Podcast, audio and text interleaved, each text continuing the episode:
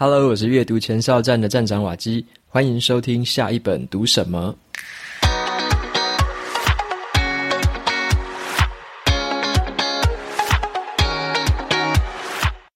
今天的这一集是访谈型的节目，由瓦基担任主持人，来跟书本的作者来亲自的访谈他。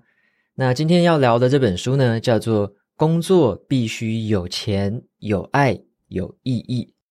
这本书在谈的就是要怎么样把喜欢的事情做成一门事业。如果你想要做斜杠，或是想要成为一个创业者的话，这本书呢，你就可以把它当成一个提案跟指南。那今天的话，我就邀请到作者本人来跟我们做一个深度的交流。我也把这一次访谈的内容呢，整理成文字版本的文章。如果有兴趣在听完之后想要复习的朋友，也可以到这个节目资讯栏里面有部落格的文章版本可以参考看看。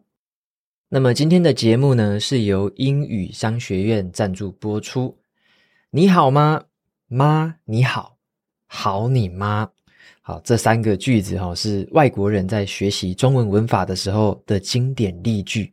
你要是不小心说错的话，一失足就万劫不复。想要学习英文文法的你，也有这样的困扰吗？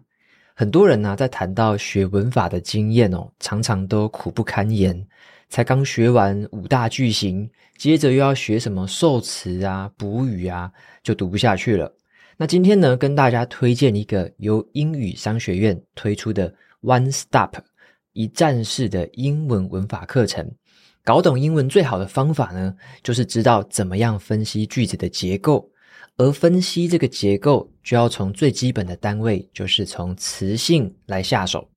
在这堂课里面，会教你怎么样从词性的角度去切入，重新建构英文文法的基础。词性这两个字呢，就是每个字的身份啦。如果你看到每一个字都很清楚它的身份的话，把这些身份组合成一个句子，就会变得顺理成章，英文就会开始变得有逻辑。只要呢，你会分析句子里面的词性还有结构，就能够组合出正确的句子。你如果觉得自己的文法有问题，但是传统的英文教学法又学不会的话，要怎么样学起呢？或者是啊，你写英文 email 要写很久，写完之后也不知道要怎么样检查哪里有错误。如果你有这类型的问题，这堂课程就非常适合你。这边也特别提供给瓦基的读者特别优惠，只要在结账的时候输入优惠码，就享有额外两百元的折扣。有兴趣的朋友，欢迎前往节目资讯栏参考看看这门课程哦。接下来就正式进入今天的访谈内容。今天这一集呢，是一个特别节目哦，是我会访谈一本书的作者。那这位作者呢，他的名字叫 Zoe。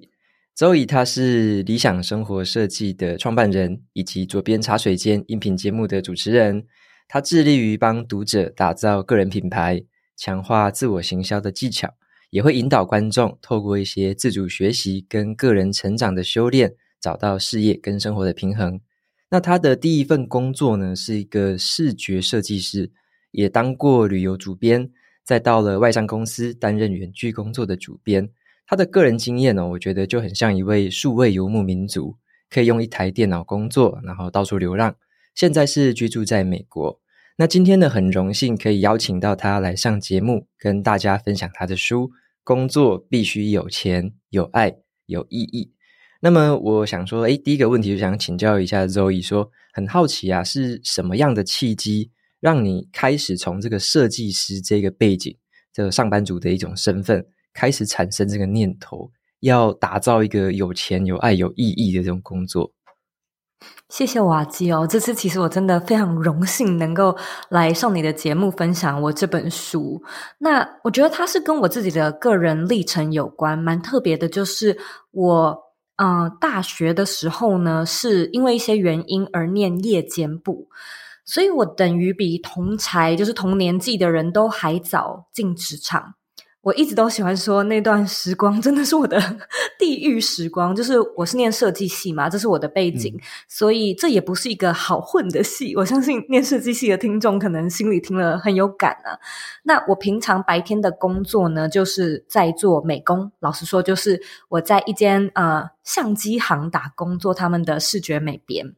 那我每一天的日常呢，就是从早上八点去打卡上班到五点。打卡下班，然后用一小时的时间呢，就随便便利商店吃个什么东西，通勤赶快去骑车去学校，然后好像是从六点还是六点半一路上课到。晚上十点，然后星期六也有课，嗯、这个就是夜间部的一个课程嘛，然后上个五年这样子，所以那五年的时光呢，我就是不断的过着。尤其你知道大学的时候啊，你可能还是下了课之后还想要跟朋友去吃宵夜啊，回到家了之后呢，又要做作业，设计学习的作业又超重的。所以可能两三点睡啊，隔天就是又这种六七点又要起床，因为又要赶着去上班。所以我大概是在大二大三的时候呢，我心里就有一个念头是：诶，不晓得我之后出了社会，这会不会就是我的人生？那这是我想要的吗？嗯、所以其实我觉得每一个人啊，尤其可能瓦基的听众，一定也开始有那种。所谓的 soul searching，就是你每个人生到了不同的阶段，你会开始在想说，我现在这样的生活是我要的吗？那因为我的这个夜间部的历程，让我比较提早，就可能二十岁、十九、二十，我就开始觉得说，哦，不行，我要很认真的做我自己未来的一个职涯规划。那那个时候其实也根本就没有什么有钱、有爱、有意义，没有这个概念，就只有觉得说，我要找到一个。我做起来很开心，然后又可以支撑我事业，嗯、支撑我自己的嗯、生活的盘缠，然后最好呢又可以嗯不断的让我累积专业技能的工作。所以对我而言，我会觉得其实我的 criteria 就是我想要的那些条件很多。那当你想要的条件多，其实你马上就会意识到说，你可能能能力不够，经验不够。你想要的东西这么多，可是没有个雇主能够 hire 你，或者你找不到类似的一些相关的符合你期待的职涯内容，所以我觉得大概就是那一段，才慢慢的让我意识到说，其实我对于自己的理想生活有一个蛮崇高的愿景跟追求，嗯，嗯，嗯，所以就是开始有了这个打造这条职涯道路的念头。嗯哼嗯哼。因为我觉得这个感觉，你刚刚讲的那段历程，感觉好辛苦，而且感觉比我们一般上班族还要更累一些，连晚上超累的，就是我完全不怀念，听了就觉得好累哦，可能比我以前工时还要长。那诶，那那从那样子的一个开始有那个念头出现呢、啊？我我从书里面看到你有提到蛮多从设计的一个角度去思考，因为你本身是一些背那个设计的背景嘛。那所谓的这个设计思考用在我们的像人生或者是工作的这种规划上，你是用有什么样的步骤跟方式吗？来用设计的这种背景去来来去设计这样子的一个新的一条路线之类的。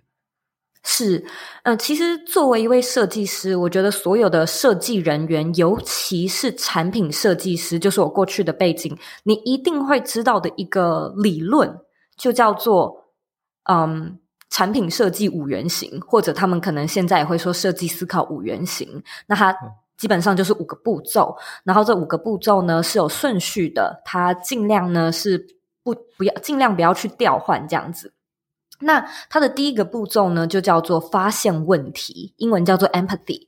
在你设计产品里面呢，它就是例如说发现。市场商机，发现消费者需求，发现你客户的痛点，就是发现。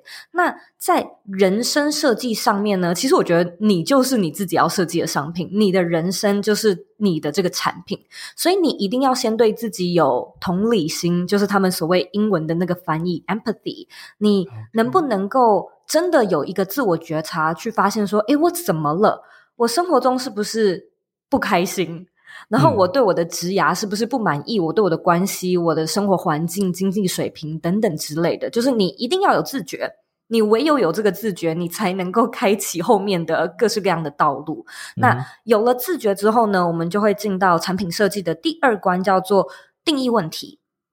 那在设计产品的时候呢，定义问题它会有点像是说，OK，我发现了消费者需求、市场需求，那我要去定义说什么样的东西可以解决这个问题，又或者是什么样的成因导致消费者对这这些那些不满意。对不对？那到你自己身上呢，其实也是一样。就是好，你说你今天不快乐，你今天过得不开心，那你能不能够具体的条列跟分析是什么呢？是你的呃经济状况不稳定吗？还是你身边最亲密的人让你不开心呢？还是是你的冠老板呢？嗯、就是有没有我们有没有一个架构？我们要找到一个方向。因为从发现有问题到有一个明确方向，其实它还是有个落差的。那在这个落差的人呢，他你经常会听到他们就是会说我很迷惘，我很迷惘，可能就是在我们所谓第一跟第二阶段的一个落差。那到了第三阶段叫做市场调查，我们在做产品的时候，市场调查它会有点像是说我要去做 就是各式各样的功课，例如我要去调查竞争对手，我要当当看他们的消费者，我买他们的商品来试用看看。或我要看大数据，我要去看同业，我要去观察历史资料。那甚至像我们这样子的一个创作者，可能是请教 mentor、看书啊、嗯、上课啊、学习，其实都是市场调查的这一关。那在呃人生设计上面，其实也是你就是要有大量的素材，大量的吸收，甚至是问人，脑子想，嗯，找功课、查资料，或者参加相关的团体。唯有就是你有更多的素材，你才可以知道你后续要怎么样调整。我觉得在整个五原型里面，市场调查应该是最困难的一关，因为大部分的人可能过了前面那两关，其实会知道自己想调整，可是会不知道可以怎么调整，又或者是说我对我的人生的确有想要它更好的地方，可是我不知道除了可以这样，还可以怎样。然后你连那种可以怎样都没有办法明确的说出来，这时候就代表你的资料库里面的资料不足嘛。所以资料不足，当然就没有办法让我们去建构后面就是各式各样人生的新的道路。所以市场调查就是在做这件事情，去补足你脑内的各式各样的 data。那到后面呢，我们就会进到第四个步骤，叫做制作模型。制作模型其实，在产品上面，当然就是我们做 prototype，我们做样板嘛，样品，然后试着来调整看看。那在人生设计上面，我觉得它就是规划，它就是你要开始做各式各样的规划，无论是你的行事历，无论呢你是开始报名，如果是减重之类的，那就是你开始报名重训班，然后开始呢跟你的教练可能开始排课表，或者你开始规划你的饮食。你有一些很清楚明确的积淀之后呢，不吃宵夜或什么，嗯，不碰糖类，不碰油炸类，就是这种很落地的东西呢，基本上都是在。啊、嗯，我们制作模型的这个第四关，那有了这些 planning 呢，我们就会进到第五关啦。第五关就叫做测试执行，其实就是我真的每一天开始应用了，我是真的照着我的计划实际操作在我的人生里面，然后去寻找可以调整、可以优化或者发现不适用的东西，然后把它移除。所以，其实，在第五关呢，你会。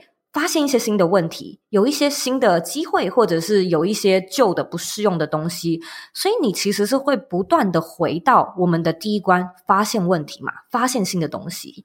所以这个设计思考，我觉得它用在人生上面最棒的一点就是，它不会有一个结束的一天，它不会有一个完美的一天，就是你可以不断的优化，不断的做调整。它跟我理想生活的理念非常相似。因为我觉得理想生活，它的确也不是固定型。你二十、你三十、你四十岁的理想生活会完全不一样。这跟你的环境啊，或者你的身份是不是改变了、结婚了、有孩子了，也会有不同的差别。所以，就是每过一段时间，我都觉得哦，这套系统完全可以搬出来，放在自己的人生里面再用一次。嗯嗯，因为我觉得非常的有收获。因为像你有提到一个关键是。它是可以循环一直做的，它不是做一次就算了，对不对？这种思考方式。然后我刚刚在听这样子一个顺序的过程，我发现跟跟我最近也有写一本书叫《只工作不上班的自主人生》，里面有一个呼应的地方，嗯、只是它的关键字不太一样。我我跟大家就简单复习一下刚刚周一讲的，我有稍微做一下笔记哦。就是设计的五原型，它第一步是发现问题，再来是定义问题嘛。那我就觉得好像是当时我在认识自己跟寻找这个问题，我到底去到底是因为工作或生活的哪一个地方有出问题？所以我觉得这个是发现的定义，就是有点像先往内部去 search inside 去找找内部的这个问题跟这个 root cause。那再来的话，第三个是叫做市场调查。那以我工程人的术语来说，像我就会用 benchmark，就好像是去把很多东西找出来，诶、嗯、排排站，然后去比较这个优胜劣败，找出我到底要这个去补足什么样的缺点。好，那可能会避开什么样别人的优点之类的，或者说避开一些已经做得够好的，然后我们去找那些还没有做得很很好的地方。这样这个 benchmark。那再来是第四个制作模型 prototype，就是。有有计划嘛？那或者是在工程里面就会去讲一个叫 MVP 嘛，就是那个最小可行性产品。那我们就会有最基本的诶初步的计划，先做一个很小的原型，然后来开始去进到第五个阶段，就是测试跟执行。那你刚刚也有提到，像是怎么样行动啊，怎么样去循环的，然后去移除一些不要的，然后可能保留一些要的，这个就很像我在工程上面常用的 PDCA。就是对，就 plan，然后 action，然后再 check 之后，呃，plan do，然后 check 之后再做 action，这样子。对，是，而且其实就是你是，而且其实你真正执行的话，你会发现，呃，大部分的人会在三四五不断的重复，就是它的有五个步骤嘛，所以是一二三四五，然后可能四五又四五，然后又四五。嗯然后又三四五，就是那一个那最后那三个环节啊，其实是会不断的，真的是在做的过程中才有更多的心得。对对对，诶，我觉得这样子很好，因为像我我自己是想说，因为有些听众他，可能一开始还没有接触过这样的概念，例如说怎么样设计，或者说像我怎么用工程的角度去看问题。但是其实透过这种不同的这种论述方式，或者说这种不同的一些关键字的一些这些刺激。诶，它渐渐的，我认为就会形成我们自己所谓的一个可能做事情的一个一个模式或思考的脉络。对，那像我我在这跟你听的时候做这个笔记，我就发现，诶，好多好多很很有 match 的地方。只是我们通常会听很多不同关键字，但是它其实在讲的是有一点像同一个背景的脉络，或大概是同一套方法，可是它用不同的方式去让我们呈现去了解这样子。嗯、没错。OK，那我再来要问一个问题，是跟书名比较有关系。当时我看到你这本书的书名哦，嗯、工作必须有钱、有爱、有意义。当初我一看到这个名字，其实就打中我了，其实打中我了。哦、真的吗？对，因为因为那时候我也在思考，我也我有我有一点像是你书里面有写到的一种呃比较旧的这种，也也应该也不是说比较旧的，就是某一种价值观，他会认为说这个三者只能取一个。好，例如说，这个工作要么就是很有钱，好，要么他就是哦，我对他很有爱、很有热情，可是他没钱，没什么意义。好，但那或者是他超有意义的，好像在做公益一样，可是呢，他不能给我什么钱，嗯、然后我可能也不是很热爱，只是我想要诶去做个公益，很有意义这样子而已。那我看到你这本书，它好像是取一个有点像这三个一个交汇点，就是有钱又有爱又有意义。好像是比较像三赢的这样的局面。那我很好奇是说，是什么样的一个心态转换，或者说你是从什么时候开始意识到这件事情？你怎么做这个调试的？嗯，哦，其实我觉得我们我们都一样，就是我跟瓦基也是以前呐、啊，真的都是在那种。哦，你要嘛就只能有爱情，不能有面包，这样子的一个成长的惯性的概念里面长大的，所以我也一直都我觉得那种感觉就是好像社会的大环境是这样告诉你的，所以你一直以来也都是这样子生活跟这样去想事情。可是我觉得其实从蛮早，可能国高中，我心里就一直有一个感觉是为什么？就。为什么？可是当然，那个时候你也是青少年，你根本不会有一个真实的答案。那是长到呃比较大，可能大学的时候，我才开始越来越明确的觉得说。这个是一个社会大环境的，就是你所谓这个文明所认知的价值观，可是它不一定是事实，而且它没有科学根据。就是 我其实是一个比较理性派的人，我就会觉得哪来的数据啊？就是谁，就是没有，这不是有经过理论证实的事事情，这只是呢，就是 OK，大部分的男生不能穿裙子，但这不是有文明，就是什么法律规定你。一定要做这件事情。嗯、那今天你我们换到另外一个国家，又是另外一套说法了嘛？所以我开始就带着这样的观念去觉得说，我不想要再跳进那样的一个给自己的框架里面。可是当然，就是你真的在工作啊，就是你真的在职场打滚的时候，你还是会不小心的有点二选一这种选项跑出来。那是直到好像。二零一五还是二零一六年，我受到一个呃一本书的启发，然后那本书的名字叫做《E K 改》。嗯哼，那它是一个日本的哲学，就是在讲说日本冲绳人呢相信一个东西叫做 Ikigai，他们呢会把它翻译成你人生的意义，或者是让你早上起床的原因，呼唤你的原因，那他们呢，其实是由四个圆圈交织在一起，然后中间呢也有一个交汇点。这四个东西，我记得是你热爱的事情、你擅长的事情、别人会付钱请你做的事情，以及呃社会需要的事情。然后，当你能够找到四个交集点，中间的那件事情，就是你做起来会觉得最有意义的事情。那那时候其实对啊，已经是六年前的事，可是就深深的打中我这个概念呢，就不断深植我心，让我觉得说，对，就是我不只想要有一个有钱，然后我也热爱的工作，我同时还希望我做起来是有社会价值、有所谓人生意义的。所以等于说，其实 当初取这个书名，真的是综合过去的一些经验，还有自己相信的东西，然后跟出版社一起讨论，选出了这个书名。我觉得这个书名真的是很非常的好，直接打中我。那时候看到我那个那个印象就一直升值在我的脑海当中。对哦，谢谢，好荣幸哦。就是我觉得会变成一个嗯，算是随随口就会诶就会想到，或者说就是诶就是随时都会印在脑海里的那种感觉，这样。嗯，对，我的确希望呢，它有机会成为一个 movement，你知道吗？就是全民运动。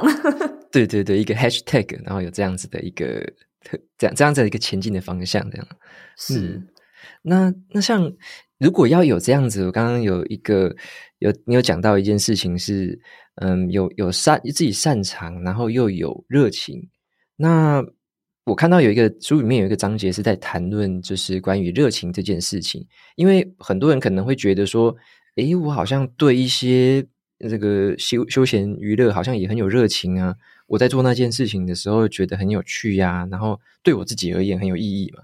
但是很多人会觉得说，那一些所谓的热情好像跟金钱好像没有什么样的连接，好像会觉得那些热情只是我开心而已。但是他好像又不能。帮我赚钱又不能帮我获利，那我看书里面有讲一个关键，叫做怎么样可以把这个热情转换成一个可能有赚钱潜力的事业。这个一个步骤或者这个方法，有没有一个可以跟我们听众分享一下的一种案例，或者说你会怎么样去诠释说这样的一个过程？嗯，哦，我觉得瓦基问的问题应该也是很多听众的问题。可是呢，我在这之前想要先讲另外一件事情是，虽然我们一直都在说做热爱的事情，然后把兴趣变成事业很重要，可是我觉得呢，嗯，真的并不是每一个兴趣都有需要帮你赚钱的义务。嗯，就是我觉得，如果任何兴趣你都觉得哦，这个有没有商机？然后我喜欢下厨，我可不可以用下厨赚钱？我喜欢跳舞，我可不可以用跳舞赚钱？我觉得其实呃是有方法，可是久了之后，你其实会失去那种人生单纯的。很很纯粹的那种漫无目的的快乐，所以要小心不要陷入那种功利主义的陷阱里面。但是呢，好，假设呢，你今天确定哦，我真的蛮喜欢烘焙咖啡的，或我今天真的想要做什么？嗯，我觉得它可能先分很多不同的层次。我们先说，连不知道，就是什么都不知道，不知道自己的热情在哪。开始，因为我觉得当你不知道自己的热情，其实通常啊都是你试的不够多，你试的不够深，以及你试的不够久。就是通常只要经过这三个阶段，我觉得任何事情都是。可以培养，都是可以投入，而且只要你投入的够多，其实再无聊的事情，你都可以发现它其中的意义，甚至看见它的优点。因此，其实每一个人都一样，就是我们。不太可能在完全没有听过吉他的声音，或者完全没有弹过吉他之前，知道自己喜欢弹吉他，对吧？你一定是有接触。嗯。你说你想要当太空人，你说你有一天想要开自己的咖啡店，一定是因为小时候可能爸爸妈妈带你到什么博物馆，然后你看到了有太空人这样的一个工作，这样的一个行业，一定是你有接触，所以。没有热情的话，绝对是先去检视你的生活环境，是不是可能在同温层里面待太久了？然后大部分的人都从事着类似的工作行业，因为我们可能就是在同个行业圈里面嘛。那是不是可以开始旅行？是不是可以开始看书，或者是听书？那其实各式各样的方式都是去增加你的那个 input，因为唯有这个破变大。你才有得选择，唯有这个破变大了，嗯、你才有机会去尝试说，哦，这个我喜欢，那个不喜欢。如果你什么东西都没有办法的话，其实你是没有无从选择的，你就只能从现在这些你已经知道自己不喜欢的东西里面去调，那其实当然是没有结果的，所以。好，我们从这边呢，也许可以开始去各式各样的尝试。那当你好，今天有几件事情你真的挺喜欢的，例如刚才说到的，可能咖啡啊。那我们的第二个步骤呢，其实就是开始验证。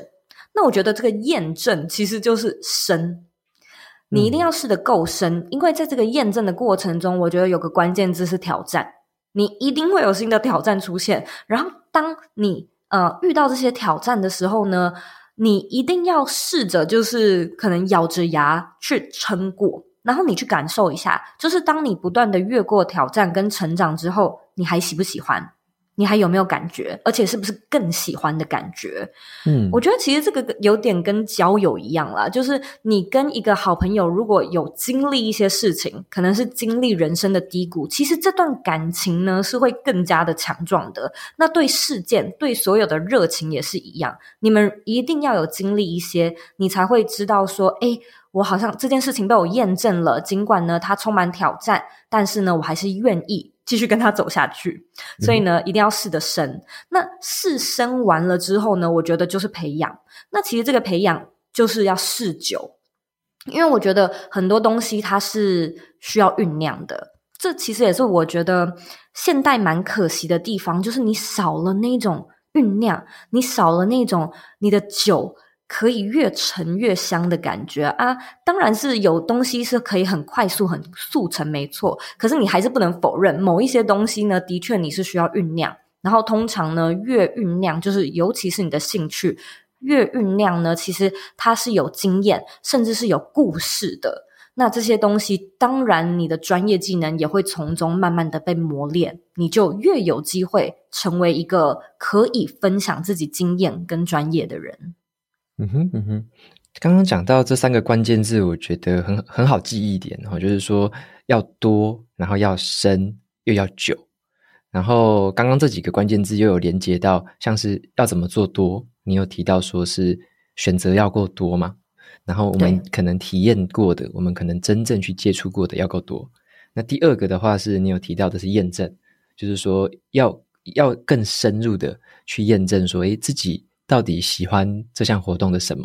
或者说自己到底是因为自己这个活动自己是不是自己擅长的，还是说，诶，我可能，嗯、呃，是因为什么关系，是什么原因，然后想要做这项活动这样。然后最后是久嘛，是就是要时间要够久。那你提到的是培养，就是有点像是说，在我继续验证之后，我可能还要花更长的时间去培养出可能是之后的专业能力啊。或者说，诶，让他培养成一个可以让我在市市场上可能有优势啊之类的这样子的一个一个程度，对，所以说是多跟深跟久嘛，可以帮我们把我们所谓的热情，可能可以渐渐的转向一个可能有赚钱潜力的事业，这样，对。然后我刚刚又有一个点，我觉得你讲的很好，就是并不是每个兴趣都要帮你赚钱，并不是每个兴趣都要帮你赚钱。对，我觉得这个也很好，因为因为像我之前也也是一个兴趣超多的人，然后我读很多商管书嘛，所以呢，我就会开始去想，哎，我是不是这个兴趣也可以赚钱，那个兴趣也可以赚钱？我就 我自己想了一堆，然后我后来就发现，如果我每件事情都这样想，好像就真的有点太 over，然后就会有点失去了，对，有时候会稍微失去了做某件事情的那种意义。像像我之前很喜欢跳国标舞。然后我也会去思考，诶、嗯，怎么样用国标舞来做一个事业之类的，我就会 去拆解。那我后来就觉得，我也不知道是哪一个点，就让我有点，就也不算是顿悟啦，就是觉得说，哎，不要这么样的汲汲营营，好像每个东西都都要把它想成是一个什么商业之类的。如果有一些事情就单纯的什么都不想，就是享受享受做那件事情的过程然后那个体验就好了。嗯所以我觉得是可能是有一些不同的啦，就是有些事情我们可以很认真对待，但是有些事情我们可以是认真的去体验这样子。没 错，对，没错。嗯嗯嗯，我觉得这这这个感想让我觉得很不错。然后，嗯、呃，刚刚讲到这样子的一个三步骤的这种过程呢、啊，好像在你在设计的一个思考上面有提到一个字叫做 prototype。那我刚刚有提到在工程上面会叫做像 MVP 嘛，就最小可行性产品。那我蛮好奇的是说，像如如果我们要把某一个某一个我们在做的事情或一个专业，把它变成一个真正可以获利的这个产品或服务，那该怎么样去踏出这第一步呢？我我第一步要做什么？我要拥有什么样的心态？其实我觉得，我们先从心态开始讲哦。嗯。太多人的一个程咬金会遇到的程咬金啊，其实就是完美主义。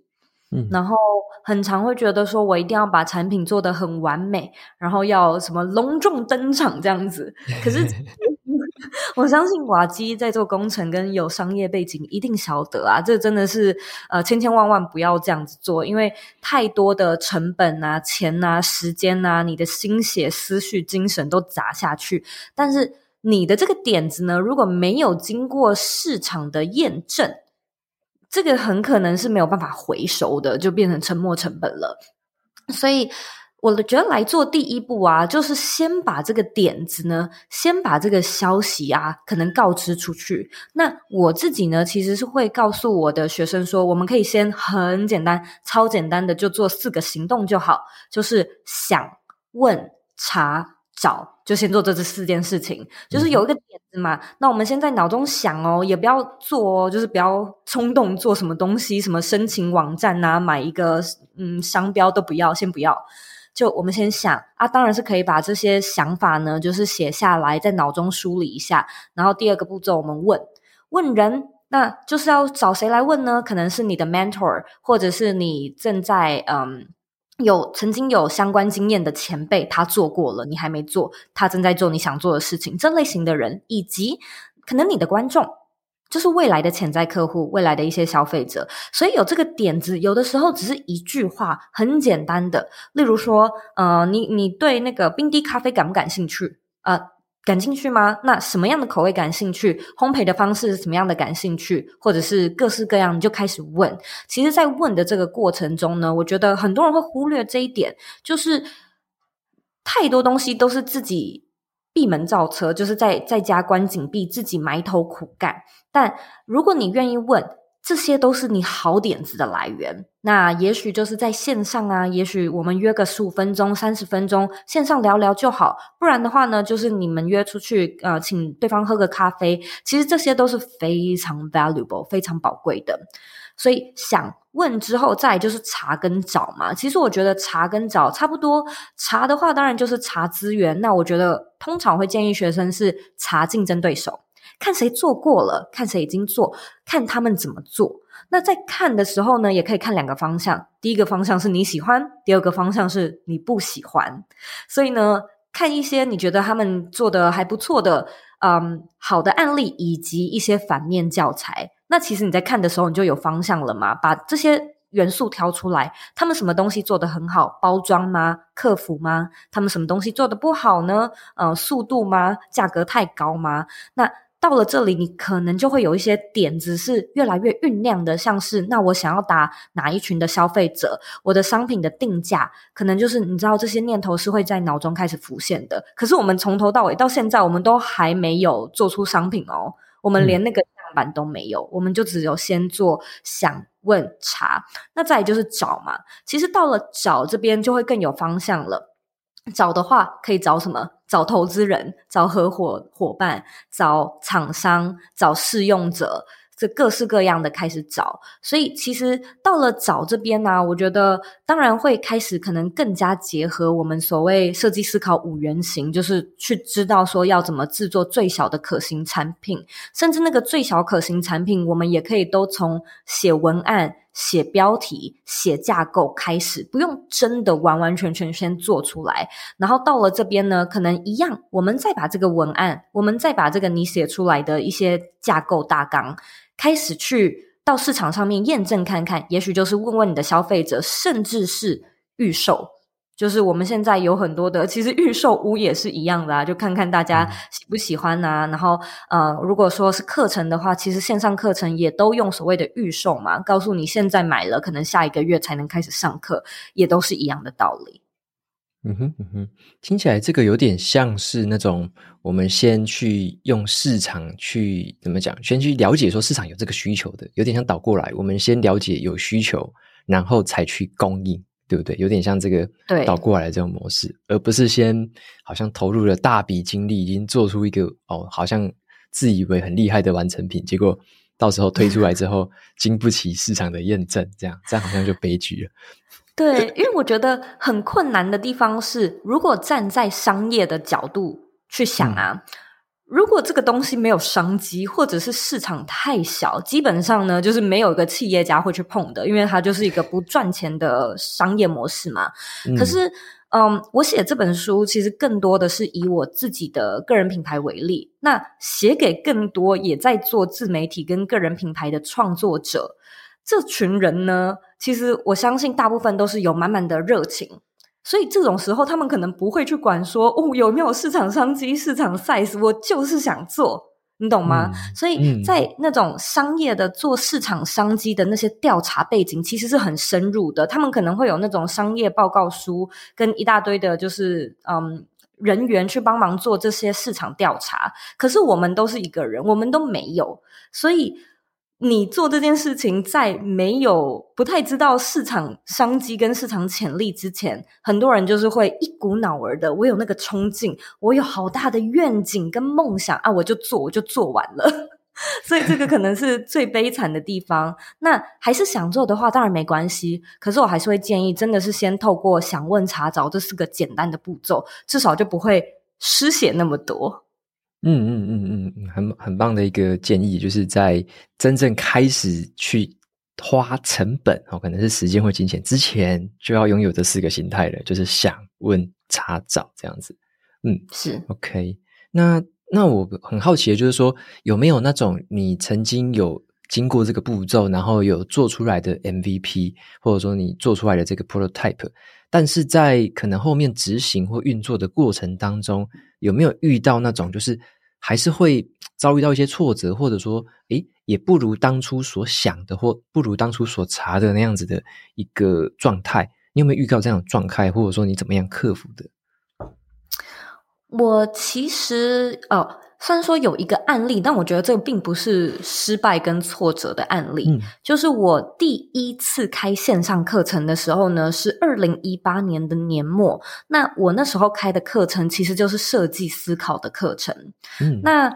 那个时候，其实我已经经营左边茶水间这个 podcast 大概呃六个月的时间了，知知道自己有一些观众，然后知道自己的听众爱听什么主题，然后当然我们前面的那些想问查找的市场调查也做了，所以我那个时候其实我觉得一切都呃导向说 OK，对，我的确要做，我的确能够做，可是我觉得更多的是。我手上的资源跟时间并不充裕，也就是说，我也不会录影片，我也没有做过线上课程，然后我也没有资金，我也没有环境，所以我记得那个时候真的要录，我还是用我电脑，可能连麦克风都没有吧，就是电脑的那种扩音跟电脑内视镜，然后录个一镜到底，也不知道怎么剪，也没有上字幕。所以尽管就是说有这样的一个嗯市场调查 MVP 做出来了。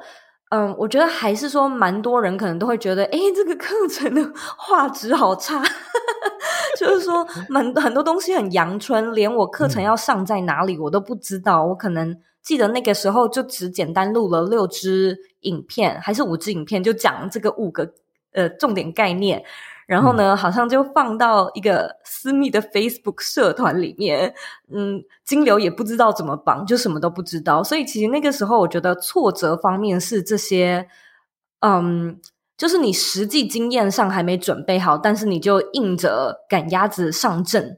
的那些挫折，可是其实我觉得后来啊，就是因为这种阳春的东西，其实你都是可以优化的。所以虽然呢，有收到一些可能 学生的抱怨啊，然后觉得哦、呃，有些东西跟他们想象的不一样。可是我觉得其实这些东西，当你优化，就是说你影片是可以录得更加精致，然后课纲可以再写得更完整，那这些东西可能变得更漂亮，或者开始有设计网页。其实这些学生他们是不会反对的嘛，他们可能甚至还会觉得哦，升级了，所以我觉得那个时候对我来说的打击会是天哪，就是这么 这么不合格的商品，我也要搬到台上嘛？可是还是试着搬出去了。那搬出去之后，当然有不错的回响，可是也有一些反面的声音。但我现在回过头来会觉得，当初那个决定还是是对的。嗯，我觉得这个特别有启发，因为，嗯、呃，就像你说的，嗯，我们如果没有像像你，如果完全没有做这一步的时候，如果你都停在空想而已，你连这个这么原型、嗯、这么样好、这么样简陋好，或者说诶这么样还没有完全技能丰富的这样子的一个产品，能够先拿出来，那个才有一个最起点嘛。如果说当初你连这件事情连做都没做的话，那我相信现在。说不定也没有现在，或者说，说不定哎你就不了了之了，因为你根本没有压力，或者说你也没有那些回馈嘛，对不对？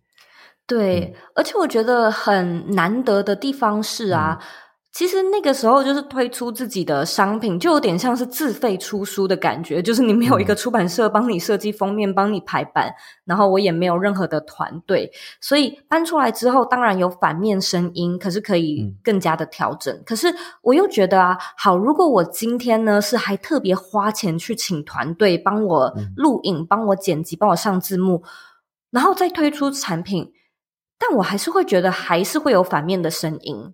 就是无论如何，你的商品绝对不能够满足所有每一个人。可是这些反面的声音，嗯，嗯，如果我们从 MVP 的角度来看，当然是先以阳春的角度推出是最好的，因为这个是各种各各式各样优化的方向，而且搞不好你的观众是不在乎有没有上字幕的，搞不好他们是不在乎就是有没有附简报内容的。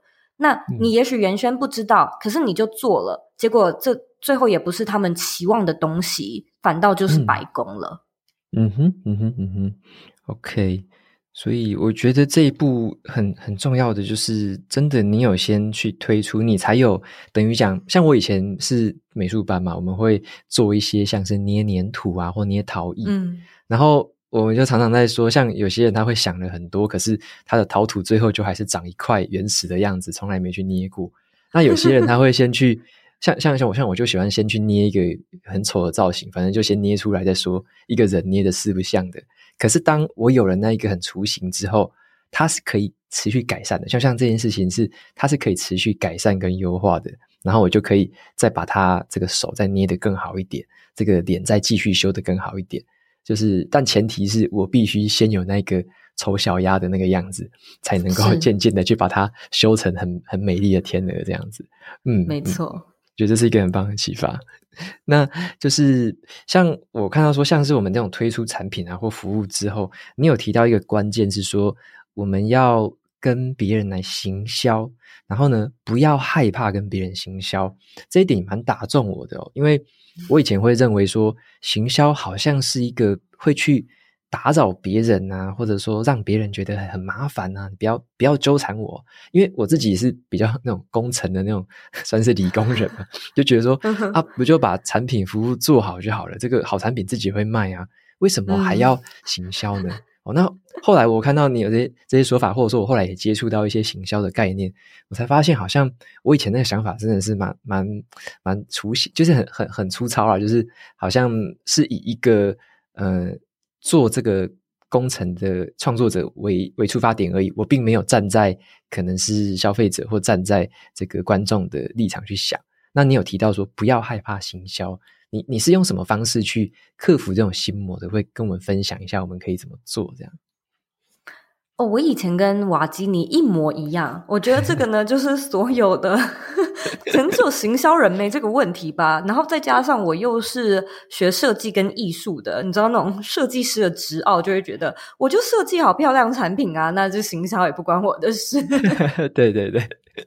但其实真的是到了蛮后来啊，尤其我觉得可能近五六年吧，我整整个心态大转换，是因为，嗯，我会认为其实大部分的我们不想要行销，都是很一厢情愿。就像你刚才说的，站在工程师的角度，我们很一厢情愿的认为，我们没有这个就是。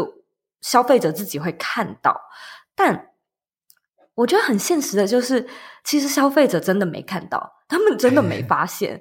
然后，大部分的个人品牌啊，内容创作者可能都会觉得说，为什么我的东西就是没有人看，我的流量怎么都没有起来？是不是我东西写不好？我觉得大部分的人可能第一个怀疑跟检讨的都是自己的东西是不是不好，反倒呢不会去想说自己的东西是不是没有。被足够或者是对的人看见，绝大部分的时候都不是你的东西不好，相反的，其实我看到我很多学生东西做的都很好，就只是单纯的因为没有人看见你，因此这个。被看见就变成是我们的职责之一，我们的工作之一。我们要确保他们看见。那当然，这个在大数据里面可能就叫做 show interest 嘛。例如说，他找什么资料，查了什么关键字，点击了什么连接。当他有第一层的 show interest 的时候呢，其实这个就代表说，这是你的你的一个机会。那当然就是开始可以去跟他行销。那我觉得在行销的时候，还有一个蛮重要的点是。我们都觉得说，我们是在对这个人做什么。可是我后来换个角度想，我觉得你不是在对他做什么，而是你在为他做什么。我觉得光是这两个动词的转换，其实就差非常的多。我们对他做什么，好像是我们在强迫他、逼他呢，一定要去吸收你，你要你要让他吸收的这些资讯。但因为他今天主动的 show interest，例如说他主动的看你的书啊，他主动的参加什么社团、听你的节目，所以他一定是一个有兴趣、某方面来说也好奇的人。那这时候呢，你。跟他分享你在做的事情，其实就是为他的这个好奇心去做更多的填补。所以这个是我做的第二个心态的转换。那再来第三个是，我觉得也可以考考瓦基。你觉得你是因为嗯不喜欢行销，所以不擅长行销，还是因为你不擅长行销，所以你不喜欢行销？嗯，我觉得我现在想起来，我会觉得是第二种，就是我会觉得自己好像没有以前没有学过任何关于行销的，或者说关于业务啊之类的，所以我会觉得好像是我不擅长。然后因为我的不擅长，所以我好像就骗我自己说：“哎呀，我不喜欢这东西，这东西没有用。”这样子。那 其实瓦基的案例真的是百分之八十的人的案例都是我们不擅长，嗯、所以我们不喜欢。嗯，我们就是不会喜欢一件我们做的很烂的事情嘛。就是你做这件事情不断的被打脸，你怎么可能会享受做它呢？但因为我们的确都没有受过销售的训练，所以你。就是因为不擅长啊，做起来没成绩，又觉得好尴尬，所以你当然是觉得哦，我不喜欢行销，我不想要行销，我不想要这么推销。但如果说你每次做驾轻就熟，而且你的观众很喜欢呢，如果说他们很喜欢你像这样子跟他们推广、跟他们分享，你会不会觉得那你自己会更喜欢行销一点？嗯，好像这种心态改变就会影影响我自己对这件事情的看法。对对对，就你会不再那么排斥它，嗯，你在这件事情上面会感受到成就感，甚至你会感觉你在帮助别人，然后你从中又会感觉到自己是有价值的，嗯，你在做的事情受人欣赏，那这整件事情又会变得更加的有意义。所以它是一个更正向的循环。那这个基础点就在于说，你可能要开始认识一些行销的知识。学着去试试看，从中有点 像是建立自己的信心，因为开始做得好，你真的就不会变得那么讨厌行销了。嗯嗯嗯，我我觉得有一个关键字，刚刚有听到周怡分享，我觉得非常的算算是我还没有完全消化完，但是我觉得印象很深刻，这之后对我会很深的影响。你刚刚有提到一个关键字，就是我们对这个人做什么，或者是我们为这个人做什么。我认为光是这两个。观点的切换，它就会让我改变对于行销这件事的看法。对，就是它不是为了要强迫谁做什么事，而是我可以为了这个有兴趣的人，为了这个有需要的人，我可以为他做什么。好，我觉得这个是我觉得很很很棒的一个收获，我会把它记下来。但是我可能现在一时之间还没有消化完。可是我觉得这个是一个很棒的 mindset 的一个转换，这样子。嗯，那也也先分享给听众朋友们。那再来的话，就是像我看 Zoe 在你的整个工作的形态啊，或者说你推出的产品跟服务，看起来是有很多远端工作的这种运作机制。那我后来也有看到你有另外一本书，特别是在谈远端工作，那个本书好像叫做呃启动远距工作，然后设计你的理想生活。对，这是另外一本书。那我也就借着这个，反正我们就一集节目，我同时就来问你这 两本书的内容哦，一次 两两倍收获，这样对对对。那我想要问一下，说，嗯，你特别写这个远距工作这本书的话，它是比较适合什么样类型的读者呢？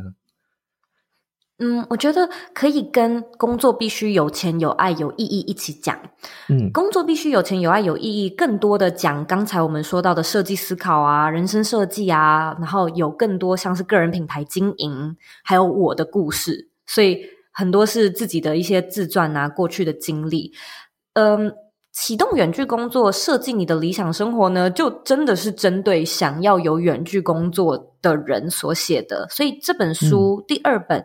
更偏向于工具书，就包含说它里面呢，我可能有列下说，嗯、各式各样你找远距工作的平台或者是方式。那当然，可能更深的开始有讲到你远距自己在家里工作怎么自律，怎么做时间管理、专案管理，或者是呃，里面好像也有讲到履历跟各种就是你在远距工作上面可能会遇到的疑难杂症，所以。比较偏向工具书，然后是针对想要有一个 remote work 的人所撰写的书。嗯哼，嗯哼，嗯哼，所以是很一个很明确的某，就像你刚刚说的是某一个对某一个远距工作有兴趣，或者说想要这么做，或者说向往这样子这么做的人，他们很适合这样的一本工具类型的书，里面有一些很具体的指南，这样子吗？没错。嗯嗯哼嗯哼，诶，那像像像是如果要远距工作啊，像我自己现在也是有点接近这种远距工作的状态。你觉得说像这样子的一个特性，我我相信在未来可能会是越来越多，或者说未来可能也是有更多人会尝试这样的东西。那在一开始我们会觉得说要要具备什么样的技能或什么样的能力的人比较适合远距工作吗？还是说，它并不是适合每个人，他有些人可能不适合做远距工作这样子。嗯，我会觉得远距工作呢，它有两个呃很大的核心能力。第一个呢，嗯、叫做硬实力，而这个硬实力就跟你的专业有关喽。嗯、所以你是工程师吗？设计师吗？行销人员吗？或者你是在做摄影吗？就是你的专业是什么？你一定要有，嗯、就是。通常不会有那种不太需要技能的远距工作，嗯，如果不需要的话呢，可能会有比较多像是什么家庭代工啊、打字啊这种，可能比较出街的，那至少也有文书上面的技能嘛。所以，我们今天没有要在公司里面，嗯。工作，我们一定就是有一个现成的硬的技能是可以贩售，是可以提供价值的。那这个当然就会联动到说那些你具体要会的呃硬体啊、软体啊的操作啊，跟你是不是就是本身就有这方面的的资格跟经历，所以这是硬实力的部分。嗯，那第二个核心能力呢，叫做软实力。我会觉得呢，嗯、呃，这两个相比。硬实力，它听起来会有点像是你进到远距工作这个演唱会的门票，就是你一定要有这个门票，你才进得去。嗯。而软实力呢，它有点像是这个门票的一个快速通关跟 VIP。嗯。也就是说，其实啊，就是会这些硬实力的人满街都都有。那嗯，你究竟有哪里特别的？然后。你有哪些加分的条件？那这个加分条件呢，就如同刚才瓦基有提到的，可能有些人有，有些人就没有。例如说，时间管理的能力，你是不是自律的？嗯。然后，甚至是说你是不是细心的？其实我这几年来觉得，远距工作细不细心这件事情会呃影响超级无敌大。那其实时间管理啊这件事情，我会认为它是可以习得的。它是一种可以学习的技能，嗯，所以你远距工作做多了，或者自己有各式各样的兼职斜杠，其实久了，你的时间管理的能力理当是会变好的。可是这些就是加分的条件，让一个雇主，或者是说你自己在做自己的个人品牌也好，更加的呃成熟，然后更加的顺利。的一些重要的环节，所以如果说呢，你可以就是软硬兼施，硬实力有，软实力也有的话，其实你在做一个远距工作，自己找工作或者是自己出来呃创业，都会更加的顺利。嗯哼，嗯哼，嗯哼，了解。这样听起来，如果说像对你第一本书有兴趣，而且他想要透过远距的方式去打造这种理想生活的话，那就建议两本书都买，因为它是可以搭配使用的。对的。应该是这样的一个脉络，因为我我像我自己对那个远距工作那本也蛮有共鸣的，因为我现在也是蛮多的工作形态跟一些我合作伙伴的配合，也都是透过远距。像我自己住在新竹，然后很少跑台北，偶尔有需要见面才会跑台北，所以我大部分绝大部分可能八九成的时间也都是透过远距工作的方式去跟别人合作。嗯，所以我觉得这是一个。算是一个很特别的工作形态，或者说会越来越盛行，或者说会越来越普遍，大家可能会越来越常见到的一种工作的一个形态，这样子。嗯，是的。好啊，那诶，真的很开心，今天周乙就是接受我的访谈。那最后的话，我想要呃，请周乙就简单帮我们介绍一下，就是说像你在理想生活设计跟左边茶水间做的事情呢，还有就是说，如果听众朋友们有兴趣的话，他们可以去。哪里找到你？那我最后会把这种资讯放在节目资讯栏，想请你帮我们介绍一下，这样。好，谢谢瓦基。我今天呢也真的是超级无敌荣幸，能够到你的节目上面做分享，而且其实有稍微打听一下，就是有那种作者光临的访谈并不多，所以额外的荣幸。那我是佐编茶水间的 Zoe，自己的品牌叫做理想生活设计，主要呢当然就是在探讨与理想生活设计有关的议题，那更多呢是 focus 在职涯层面的。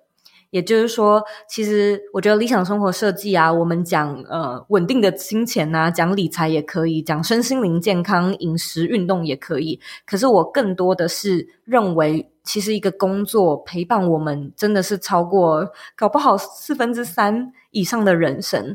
所以能够做一个自己很喜欢的工作，是我认为达成一个理想生活很棒的途径。那里面呢，当然就是有在讲远距工作，有讲个人品牌经营。也有讲像是我们说到的设计思考、自我成长类的内容，这是我们左边茶水间主要的一些 focus。那我自己其实也有线上课程，我有一个线上课程叫做 Bring Your Life，就是呢特别在讲像是个人品牌打造、嗯、个人品牌设计这样的一些内容。所以如果听众感兴趣的话呢，我也会再提供。嗯，瓦基连接，我们呢有免费的课程。如果你对品牌经营感兴趣，或者是新的一年呢想要来试试看，就是打造自己的个人品牌，开始做自己的 podcast，也欢迎你呢来参加我们的免费课程。OK，谢谢周易的分享。好，那么最后我们就非常感谢大家的收听，那也谢谢周易接受我的访谈。那，如果各位听众喜欢今天的内容的话，欢迎订阅下一本读什么，然后在 Apple Podcast 留下五星评论，推荐给其他的听众。那下一本读什么？我们下次见喽拜拜。